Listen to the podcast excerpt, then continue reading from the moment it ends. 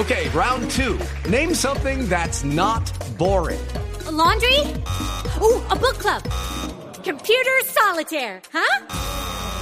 Ah, oh, sorry, we were looking for Chumba Casino. That's right. ChumbaCasino.com has over 100 casino style games. Join today and play for free for your chance to redeem some serious prizes. ChumbaCasino.com. No purchase necessary. Full prohibited by law. 18 plus terms and conditions apply. See website for details. Bueno, a las 8 y 36 minutos de la mañana vamos a hablar de nuestro tema central, el que les hemos estado anunciando con las promociones en estos días y del que les hablamos comenzando este programa el poder de la gente común, gente como usted, como yo, eh, quienes desde nuestras propias, lo que pareciera, pequeñas acciones, hacemos un montón de cosas y hacemos, hacemos, ¿saben qué? La diferencia. Así que hemos invitado a Valentín Castellanos, conferencista, mentor y coach de hace más de 18 años en temas de desarrollo humano, ventas, liderazgo, servicio al cliente, trabajo en equipo, motivación, bueno, en fin, entre otros. Em, el principal enfoque ha sido desarrollar el poder de la gente para creer en sí mismos, ¿no? Para, para hacer, como dicen, todo suma todo suma. Valentín, buenos días. María Clara, muy buenos días. Un saludo especial a la mesa de trabajo, a todos los oyentes. Y es así, eh, como hoy en día tenemos que reconocer que dentro de nosotros existe una fuente de poder que nos permite sobrevivir y sobre todo llevar la vida con, con una posibilidad de tener éxito ¿no? y felicidad. Claro, claro, por supuesto. Bueno, ¿cómo, cómo descubre uno esto, esto suena como bobo, ¿no? Dice, pero ¿cómo que cómo descubre uno qué, qué pequeñas cosas? ¿Cuál es el poder que uno tiene para cambiar las cosas desde las propias acciones? María Clara, una de las cosas que, como tú lo dices, es como tan obvio de sentido común, pero que muchas personas no se han detenido a pensar, pues, cuáles son realmente sus fuentes de poder o sus, o sus habilidades, ¿no? Eh, yo leía un hashtag que tú tienes, que es la vida con gracia, y pues cada uno de nosotros está lleno de gracias o de habilidades o de talentos, y finalmente no, no muchas veces los reconocemos, los damos como por hecho. Entonces es importante darse el tiempo eh, para reconocer, para aceptar que cada uno de nosotros tiene talentos, tiene habilidades, obviamente también tiene debilidades y ese autoconocimiento es creo que una de las fortalezas o de los puntos claves para empezar a ver y a sacarle provecho a esos pequeños esfuerzos que hacemos día a día. Bueno, y yo quiero preguntar, bueno, ¿cómo, cómo, lo descubre uno? Uno dice, bueno, eh, yo, por ejemplo, tengo facilidad para conectarme con la gente o tengo facilidad em, para hacer que en un sitio donde haya reunido un grupo de personas, la gente pase bien. Eh, tengo facilidad de relacionarme con los demás, tengo, no sé, y aporto desde mis comentarios, desde mis temas, desde imprimirle energía a una reunión, desde lo que sea. Uno, digamos, cuando se hace uno consciente de esas fortalezas? Eh, yo estoy diciendo cosas sueltas, pero, pero digamos que, que es como lo que uno va identificando con la vida eh, y con el ejercicio de la vida misma que tiene para ofrecerle a la sociedad, sobre todo en cosas positivas, pues de eso se trata. Entonces, eh, si no se es consciente de eso, ¿cómo se hace? ¿Cómo hace el ejercicio? lo primero diría yo que es siendo muy sincero con uno mismo porque en los procesos que acompañamos la gente cree que tiene habilidades para algo porque es lo que le dicen que debería tener. Entonces mucha gente intenta o, asume que debería tener ciertas habilidades. Entonces lo primero es ser real. Una habilidad eh, se traduce, un talento se traduce con algo que a ti te gusta o te hace sentir bien haciéndolo y adicionalmente se te da fácilmente. Entonces, eh, cuando tiene una combinación, o sea, que uno no, no hace tanto esfuerzo para hacer eso. Entonces, si yo llego a una fiesta y tengo que hacer un esfuerzo por ser un gran anfitrión, pues de pronto no es una habilidad. Pero si me, yo siento que mm, no tengo que esforzarme, es más natural, me fluye y adicionalmente me gusta, podría empezar a entender ahí que ahí hay un talento o una fortaleza. Eso en, un libro que les recomiendo a los, a, los oyentes se llama El elemento de un autor que se llama Sir Robinson. Y él habla de eso, ¿no? De primero ser sincero con uno mismo y, autoconocerse en, ese escenario. Y lo segundo es también estar muy atento al feedback o a la retroalimentación de las personas con las que uno está. Porque las personas con las que uno comparte le pueden dar a uno esa visión realmente de, oye, tú eres bueno en esto. Y lo tercero, perdón, alargarme un poquito en la respuesta, pero es sobre todo eh, no darlo por hecho, no como entender como todo, pues esto es normal, esto, esto todo el mundo lo hace, no. Mm. Hay cosas que son mm. extraordinarias dentro de nuestra manera de ser normales. Y eso sí es importante reconocerlo, porque mucha gente dice, no, pues yo soy organizada. Sí, pero ¿cuántos que no somos organizados añoraríamos tener esa habilidad? Sí. Eso es cierto. Eso es muy cierto. Bueno, mira, hablando de este tema, hace poco yo estaba teniendo una conversación con mi hermano de que cuando uno piensa en el propósito social que tiene en la vida, piensa en formar una fundación, en donar mucho dinero, en ayudar a los más necesitados, pero en actos de servicio a la familia, a los más cercanos, uno realmente cumple un propósito muy hermoso de vida. ¿En qué se puede servir en las pequeñas cosas? Escuchar a alguien en un momento complicado, dar pequeños detalles, llamar a un familiar, ¿qué más podría hacer uno? Claro, el, hecho de, darse no es una manera de amar y de servir y de cumplir un propósito, ¿no? El, darse es como dar el ser, es poder compartir cualquier detalle que uno tenga, no solamente con las personas que uno cree que necesitan, sino también con las que uno no siempre conoce su historia, pero están cercanas a uno. A mí, me, por ejemplo, me impresiona, Malena, que en los lugares donde voy a acompañar, en las oficinas, en, en el trabajo, hay mucha gente que podría servir solamente como tú lo dices, oyendo un rato a alguien, compartiendo una experiencia, una anécdota. Sin duda. Este tema del poder de la gente común, mm, siempre he dicho que detrás de cada uno de nosotros hay una gran historia inspiradora y cuando uno es capaz de compartírsela a otros, es posible que esa persona pueda inspirarse para hacer cambios o para tomar una, una nueva iniciativa en los retos que la vida está pensando. Entonces, como darse puede ser el, un efecto de cumplir el propósito, ¿no? Uno también puede... Continúa. Dele, Simón. Adelante, adelante, Uno también puede, también puede que... uno, uno, también puede entregar, eh, entregarse cosas uno mismo. Quiero decir, uno, uno a veces como que se, guarda, como que de pronto es eh, tacaño con uno, entonces entregarse con esos pequeños detalles para ser más feliz. Entonces decir, oiga, yo me merezco este viaje, yo me merezco eh, ir a comer a un buen lugar, me merezco comprarme esto, me merezco darme gusto, me merezco hacer ejercicio. Simón, yo, yo creo que no solamente me merezco, sino que me corresponde es, es como, como que también eh, tengo que ser compasivo con, con mi, conmigo mismo. Porque muchas veces somos muy atentos con los demás, entendemos la historia del otro. Cuando alguien viene y nos cuenta que cometió un error o que está sufriendo por algo, pues nos activa esa actitud empática de ayudar, de servir pero cuando nosotros estamos en, en, nuestra conversación interna, hay veces somos muy autocríticos, no nos damos cuenta de todo el esfuerzo que hemos hecho para llegar a, donde hemos estado. Hay pequeñas acciones que, que nosotros damos por hecho y no nos las reconocemos. Entonces yo creo que, que esa parte de ser compasivos, de, de que nos corresponde eh, tratarnos bien, también es fundamental para, para poder ayudar después a otros, ¿no? Porque si no nos, no nos tratamos bien nosotros, puede ser que sigamos sirviéndole a los demás, pero nos vamos desgastando internamente. Valentín, estas pequeñas acciones que hacen la diferencia también funcionan como los emprendimientos, ¿no? O sea, son como planes y como estilos de vida, como una manera de, vivir. ¿Cómo podría empezar uno a motivarse y a dar ese primer paso, como alguna vez nos dijo el Papa cuando vino aquí a Colombia? ¿Qué podría uno motivar y además hacer esos pequeños ejercicios para que ya se vuelva una manera de ver el mundo? Sí, Mauricio, y ahorita con la pandemia me ha gustado mucho, de las cosas que creo que son positivas, que empiezan a salir a la luz pública historias muy lindas de esfuerzos de la gente. Y eso tiene que ver mucho con, más que con la capacidad y las habilidades como de eh, técnicas o competencias muy profesionales, pues está centrada en la actitud. Y la actitud tiene que ver con cómo alimento mis pensamientos, ¿no? Y qué pensamientos me gobiernan.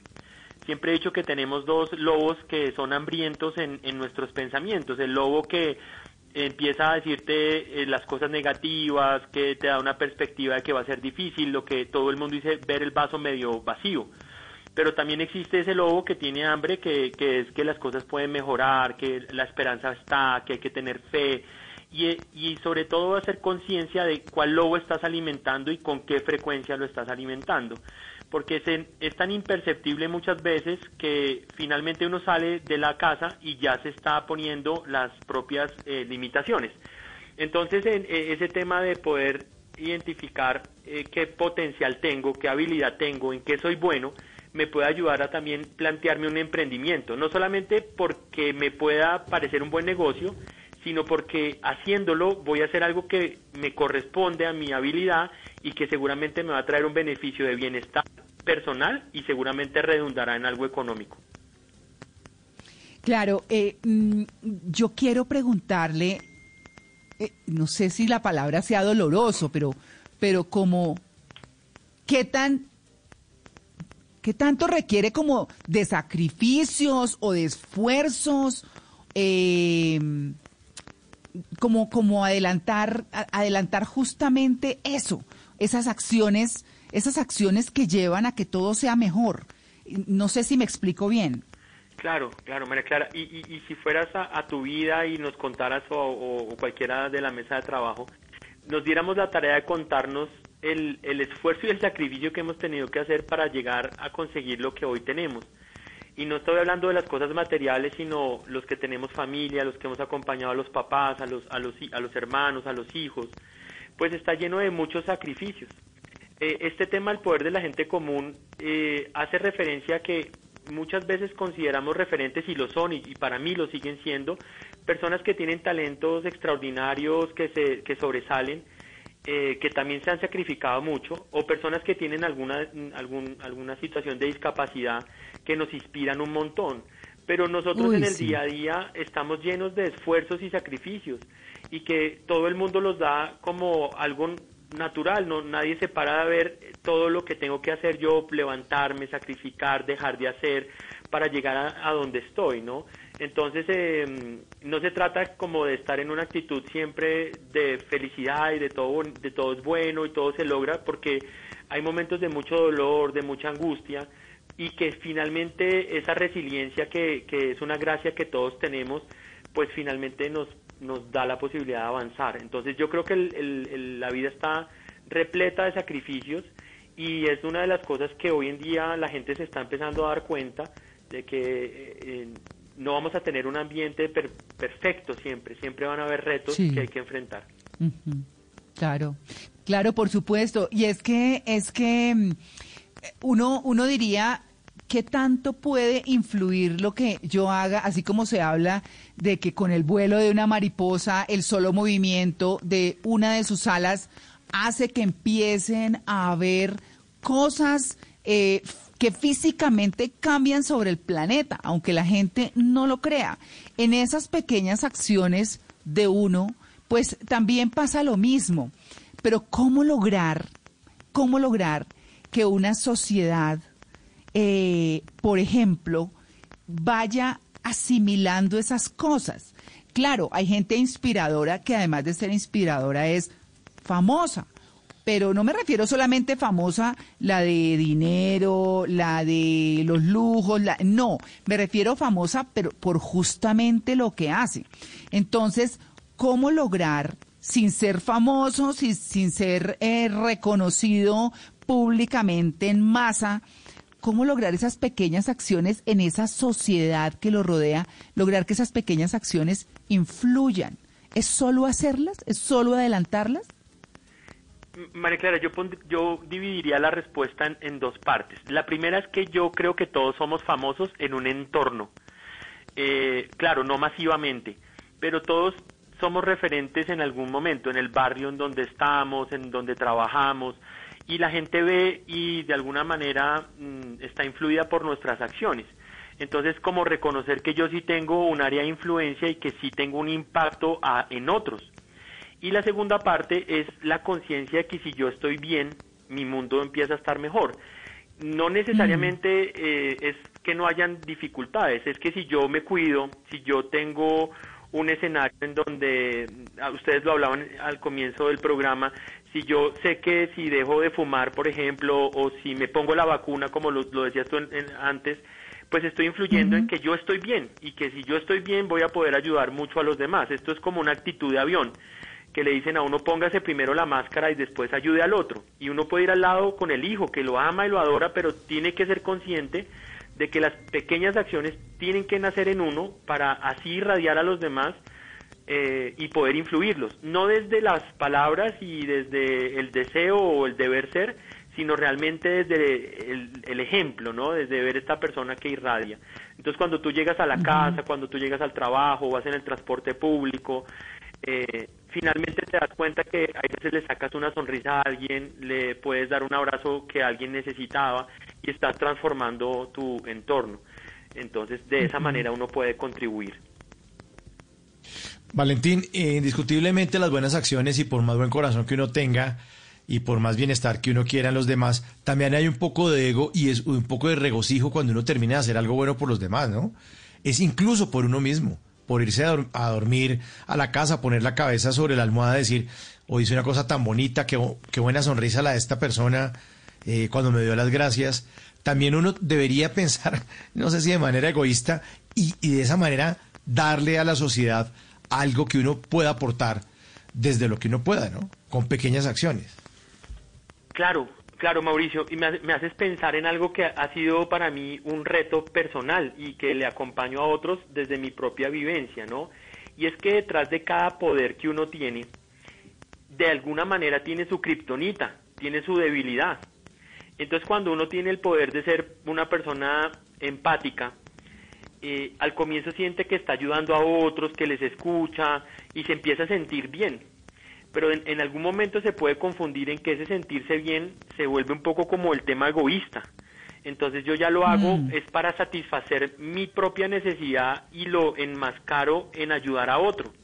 Y lo digo en carne propia porque muchas veces esas capacidades, esos talentos terminan siendo como una manera de satisfacerme y usar un poco en los demás. Entonces, eh, eh, en ese escenario creo que hay una responsabilidad gigante de también estar muy medido y cuidando esa kriptonita que cada uno de nosotros tiene, que definitivamente nos desvía del verdadero propósito. Como Malena lo decía, ese propósito tiene que ser muy genuino y, estar siempre siendo revisado para que no te vayas al lado de que ese, esa actitud de servicio, esa actitud de ayudar, estás buscando, por ejemplo, generarte fama o riqueza o una serie de cosas que tarde o temprano se te van a acabar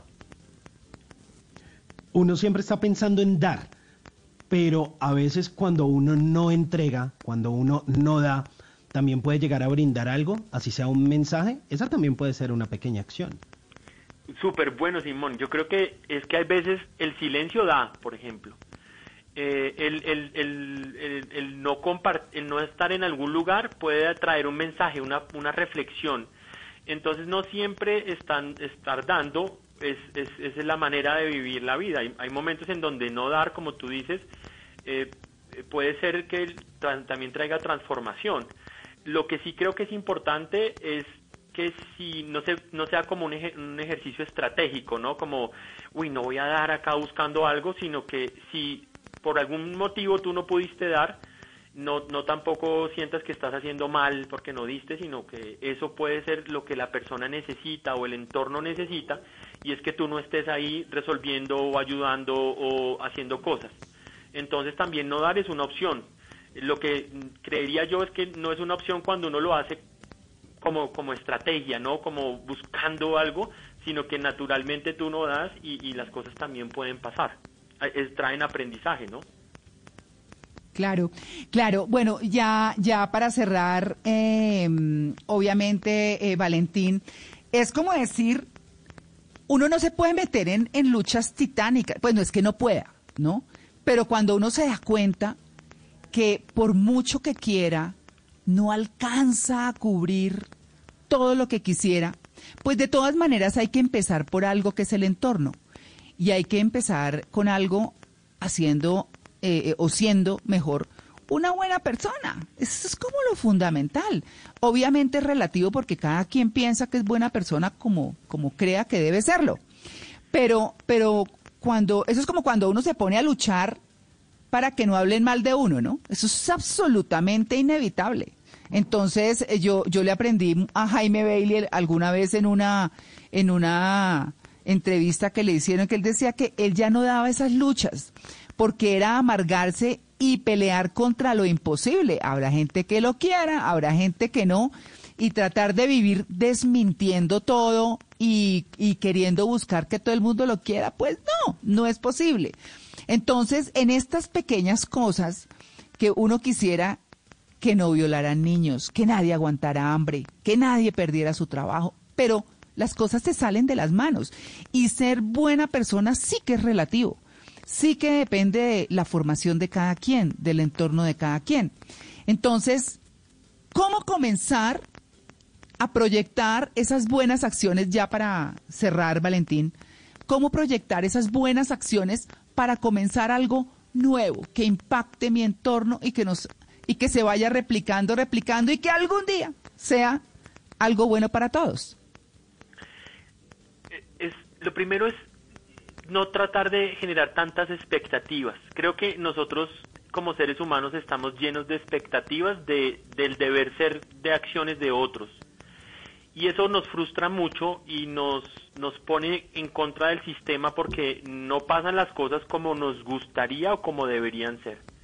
Entonces, una manera es cada, cada día empezar no tan lleno de expectativas, sino entendiendo que si yo empiezo mi día con una actitud de, de servicio, y no importa lo que pase alrededor, porque pongo el ejemplo de si yo voy con la intención de, de, ser buena onda, me subo al, al, transporte público y, y, le doy la silla a alguien, pero veo que alguien no se la da, entonces después digo, no, pues ¿para qué yo hago esto si, si finalmente no pasa nada? Entonces muchas veces el, el entorno cambia mi decisión diaria ser buena persona tiene que ser una decisión diaria y que no sea influida por si uno encuentra que hay gente que no es, no es mala, que no es buena persona. Entonces mucha gente eh, dice voy a respetar el semáforo, pero ve que alguien no se lo respeta, entonces dice pero ¿para qué yo hago esto? Y muchas veces desistimos de, esos de esas pequeñas acciones que nos permiten ser buena persona. Y lo tenemos que renovar, renovar María Clara, todos los días porque cuando no somos conscientes empezamos a dejarnos influir por el entorno en donde estamos. Y el entorno desafortunadamente no de alguna manera no no coayuda a que uno sea una buena persona sino que al contrario la gente eh, se cola la gente eh, salta las normas la gente no es amable la gente no no tiene eso en la normalidad y entonces uno termina perdiendo la fe y lo que interesa es que uno mantenga eso, no importa si los demás se lo devuelven o no se lo devuelven. Y eso incluye a los que conocemos y a los que no, no, conocemos. Ser uno y no importa si el otro te devolvió o no. Claro. Pues bueno, ahí está, ¿no? Ahí está. Eh, lo que queríamos llevarles eh, con este invitado y con este tema de esas pequeñas cosas, esas pequeñas acciones que cada uno adelantamos, pues es eso, piensen que todo lo que hacen se refleja y que todo lo bueno que quieren hacer a veces no llega hasta donde quisiéramos, pero hagámoslo de todas maneras, con fe y con esperanza. Pues bueno, Valentín, muchas gracias por su atención con el Blue Jeans de Blue Radio. Muchas gracias, María Clara, y a toda la mesa de trabajo. Bueno, muy bien. Ya regresamos, estamos en el Blue Jeans de Blue Radio.